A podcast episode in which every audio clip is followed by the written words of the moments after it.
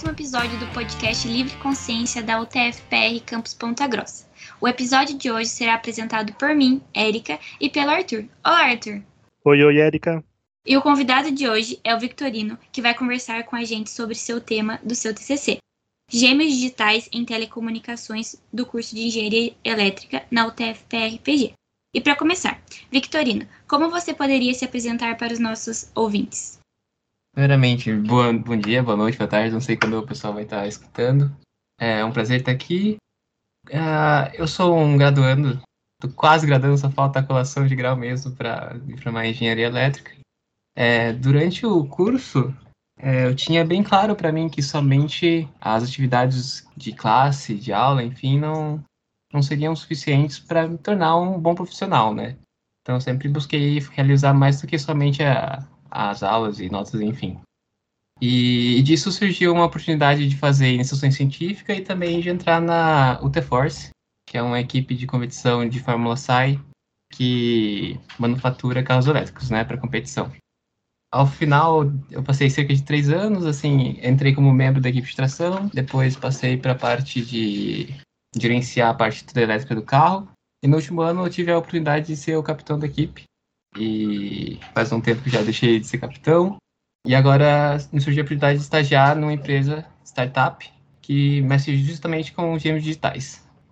Victorino, você pode nos contar um pouco sobre o teu TCC, qual que é o tema, como ele surgiu, qual foi a ideia por trás? É, então, acho que essa história é bem engraçada, assim, porque eu inicialmente não estava fazendo um TCC nessa área. Eu estava fazendo um TCC na área de carros elétricos, né? Num sistema que basicamente gerencia as baterias dos carros para questão de segurança, principalmente, né? Que se chama BMS. Desenvolvendo esse outro TCC né, que eu estava desenvolvendo, no meio dele eu comecei a estagiar e o, o meu chefe ele me ofereceu uma proposta de que é, mudar o tema do, do meu TCC para algo voltado aos games digitais e justamente enquanto eu estivesse desenvolvendo o meu TCC eu estaria também recebendo por conta do, das horas, né? E aí acabei aceitando, né? Uma proposta muito, muito animadora. Mergulhei no, no tema, assim, de cabeça, assim. Mas quando surgiu o interesse por essa área? Então, basicamente, eu estava na, na, fase final do curso, né? Estava à procura de estágio, né? Nessa, nessa luta de encontrar o estágio, estava bem difícil, assim, bem no início da pandemia. E acho que nesse processo de de pandemia, as empresas começaram a contratar menos logo no início, né? Então, estava bem escassos os processos seletivos. E aí surgiu uma oportunidade. É, divulgaram o meu currículo, né? E, e o meu chefe hoje, ele encontrou o meu currículo e já entrou em contato comigo. E, e foi, assim, um desafio muito, muito grande, porque é, basicamente eu, eu, trabalho com programação, né? Apesar de ser gêmeos digitais, mas a, o, o produto final é um aplicativo que que informa uma série de dados sobre gêmeos digitais, né? Sobre, independente do processo, nesse caso, telecomunicações, né? E aí, a partir desse, desse do estágio mesmo que surgiu esse interesse, assim. Sim, sim, é muito legal. E quem é o professor orientador seu? E qual o papel que ele tem desenvolvido, né? E qual que é a área dele, assim, já de cara, assim?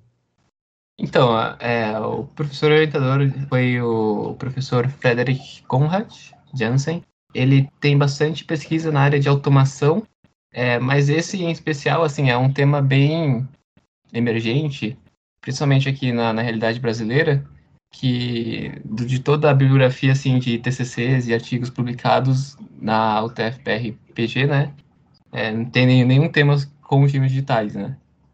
Então, a, na verdade, o, o, papel do professor foi mais assim dar uma orientação é, de como fazer, enfim, mas não tanto de o que é ou uma base mais forte, sabe? O papel dele foi mais na parte bibliográfica de, de me auxiliar, por ser um tema assim muito muito novo, muito recente assim. Entendi. E como foram as etapas para a produção desse TCC? E nos conta aonde entra o drone nessa história. Eu acho bem interessante que eu vou dar uma breve introdução sobre o que são gêmeos digitais para que fique mais claro. Os gêmeos digitais é uma representação de algum processo ou de algum produto é, digitalmente. Essa definição que eu dei é, é a definição mais geral, é, sem muita especificidade, né? Uma curiosidade é que o primeiro digital que, gêmeo digital que se tem é a história do Apollo 13, que foi a, aquela missão de ir para a Lua, né, onde eles não conseguiram realmente pousar na Lua e tiveram que, que voltar por conta de uma falha na, no tanque de combustível. E aí, para que os tripulantes eles conseguissem voltar sãos e salvos, foi rodado uma série de simulações de, de possíveis falhas e como que eles poderiam contornar essas falhas para que os tripulantes e os astronautas chegassem são e salvos, né? E, e, a isso se atribui o primeiro gêmeo digital é, da história. A, a, etapa de produção desse TCC ele foi um pouco diferente, acho que da, da produção normal de um TCC. A proposta surgiu de uma empresa, ela não surgiu nem do professor nem do aluno. Então, a empresa que chegou com essa necessidade para a empresa que eu trabalho, nesse caso a Accenture, né, que é uma empresa na área de telecomunicações, chegou com essa necessidade para a Automavision, que é a empresa que eu trabalho, de que eles precisavam de um gêmeo digital para a área de telecomunicações. A, a ideia em si era mapear todos os, os as antenas e unidades de processamento presentes em uma, uma torre de telecomunicações, né? Acho que todo mundo, mundo aqui já viu aquelas torres de telecomunicações que tem um, sei lá, umas 10, 20 antenas apontadas para cada lado diferente, enfim. A ideia era justamente definir e retirar dados que comprovassem ou não o que eles já tinham teoricamente. Então, basicamente, a gente usa de um drone para ir nessas torres, é, porque elas são meio inacessíveis de outro ponto de vista, né? Seria muito imprático uma pessoa ir, ir na torre e tirar foto, ao mesmo tempo que não tem nenhum outro veículo assim que possa chegar próximo da torre sem, sem ser de grande porte, né? Por exemplo, um avião que também seria completamente inviável, né? Tipo, um, um avião para tirar foto apenas de de motor de telecomunicações. Por isso que o drone é uma ferramenta que se encaixa muito bem é, nessa aplicação. E a partir dessa esse sobrevoo que o drone faz várias vezes, né, em vários ângulos da, da torre, a gente consegue retirar uma série de dados importantes para a empresa. É, tanto dados de classificação de antena, qual é a função dela, se ela é uma unidade de processamento, se ela é uma unidade de feedback de sinal, se ela é uma, uma antena propriamente dita, é, até informações de altura, por exemplo, em UTM, qual é a altura que ela tá, se encontra, a inclinação em relação ao norte, que é muito importante para a parte de telecom, né? Então, para onde que essa antena está apontada. Então, são várias informações assim, importantíssimas que dão valor ao gêmeo digital, tanto em questão financeira, assim, quanto em questão até de, propriamente dita do pessoal, né? Porque antes da existência né, do gêmeo digital, fazia-se necessário de uma pessoa ir, lá até a antena e, e realmente subir e ver se está corretamente é, inclinado, se, tá, se aquela unidade está onde deveria estar ou não, ou se ela acabou se movimentando por conta do, do vento, enfim. Então, o gemo digital hoje é, representa uma forma mais simples, menos complexa de retirar informações, uma série de informações, e mostrar ela de forma que, por exemplo, o gestor ou, enfim, a pessoa que, que gerencia possa tomar decisões mais corretas.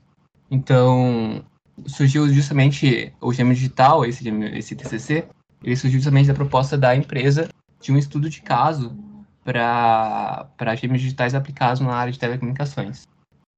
Perfeito, né? E quais foram as maiores dificuldades que você conseguiu encontrar até agora? Eu acho que cada, cada passo que a gente dá, cada desafio que a gente se propõe, é, se a gente está consciente, a gente aprende algo, né? não, não somente da questão assim técnica, mas também da questão pessoal, né? E algo assim que eu pude aprender antes de entrar nesse estágio, né, antes de desenvolver esse TCC, é, na Autoforce mesmo é é a vontade e a consciência de que dado um certo tempo e dado a minha vontade, eu consigo aprender as coisas, né?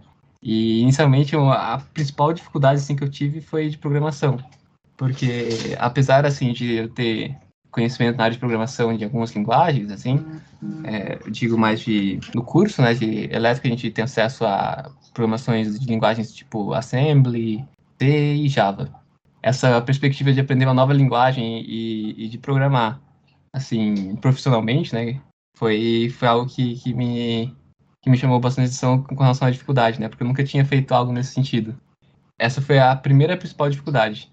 E depois, assim, foi a questão mais de do trabalho propriamente dito, né? Porque o, o, esse TCC foi ligado mais ao meu trabalho, então como entregar da melhor forma possível um aplicativo e, e entre outras coisas assim que eu realmente não fazia nem ideia. Entendi. E qual a parte mais interessante do seu, do seu TCC, na sua opinião? É, com certeza é, é o resultado, né? Para mim não tem algo mais satisfatório do que chegar ao final de um trabalho e ver que ele produziu resultados que realmente fazem sentido para a empresa, sabe? É algo que, que é gratificante você poder ver que algo que você desenvolveu desde, sei lá, do, do código assim, mais básico lá do, do float que você criou até a parte mais complexa das funções você que colocou a mão na massa e que é, esse esforço, essa vontade, ela produziu resultados é, muito positivos para empresas, assim. É algo que eu não desenvolvi nesse TCC, mas é, é bem interessante, gêmeos digitais, é gêmeos digitais ligados a cidades inteligentes, que é outro conceito muito atual, né? É, são cidades que podem se autogerenciar. Por exemplo, eu sei que vai ter uma chuva de, sabe, não sei quantos milímetros, e que isso pode alagar algumas regiões. Então, antes de ocorrer essa chuva, eu já posso fazer uma simulação é, prévia de quais são os possíveis danos e avisar a população que está em uma área de risco que essa área pode ser alagada. E isso já é algo muito mais interessante do que a ausência de informação que a gente tem hoje, né? Tanto nessa área como, por exemplo, na área de trânsito. Então, hoje, atualmente, o que a gente tem das cidades inteligentes é, é que a, a, o trânsito ele auto se informa, né? Por exemplo, o, o carro que está lá no, é, usando o GPS, ele informa que ele está andando devagar e que por isso tem um trânsito grande ali, né, na região. Mas e se o, o, a própria cidade pudesse informar qual é o melhor caminho, ou qual é o melhor horário, ou se vale mais a pena ir de carro, ou se vale mais a pena ir de metrô. Então são, são várias informações assim que estão diretamente ligados a dar um bem-estar, nesse caso, para a empresa ou para o próprio cidadão, para a própria pessoa. Isso eu acho, assim, muito gratificante, muito legal, da área de gêmeos digitais. E pegando já essa, esse teu pensamento, é como você pode nos dizer aí, né, a pesquisa envolve muita coisa e você pretende dar continuidade com ela ou pretende acrescentar mais alguém e criar um projeto assim em si? Com certeza, sim. Uh, essa área, apesar de ser assim, bem nova aqui no Brasil. Eu, pelo menos, não conheço muitas empresas que trabalham com essa área de game digital brasileiras, né? Tem, tem muita área para crescimento, mas ao mesmo tempo é um conhecimento meio específico, sabe? Então, do ponto de vista, por exemplo, seguir essa pesquisa para uma área como um mestrado, um doutorado, não, não vejo como fazer aqui no Brasil. É uma área que está mais movida na Europa, nos Estados Unidos, países de primeiro mundo, né? Mas é uma área que a programação em si, né? Tem, tem muito, muito mercado de trabalho e muito a que se desenvolver. Então, eu pretendo, logicamente, é, continuar com a pesquisa. Inclusive, no meu trabalho hoje, eu realizo gêmeos digitais em outras áreas também. Hoje, em específico, eu estava realizando na parte de edifícios e cálculo de IPTU. Não sei se os ouvintes sabem, mas o, o cálculo de IPTU é feito através de um avião que passa por cima, faz a topografia tirando fotos ortográficas, né? Da, do teto, do telhado, né? Das casas.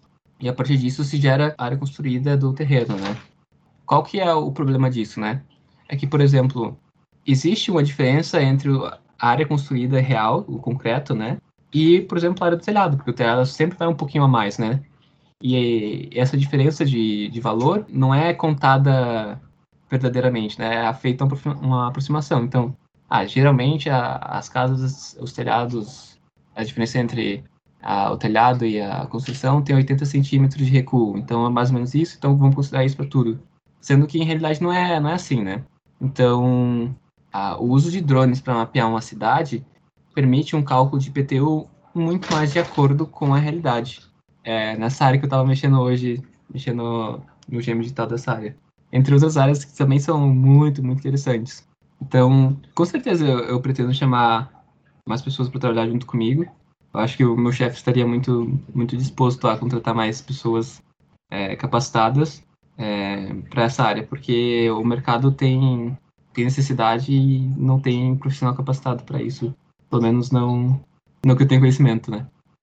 Então, Victorino, é, com relação à área, assim, qual é a perspectiva, né, dela crescer, dessa crescente que vem, que você já comentou. Qual que é a perspectiva aí para a cidade onde você reside hoje, que é Curitiba, que é uma cidade grande? Como que ela é vista atualmente?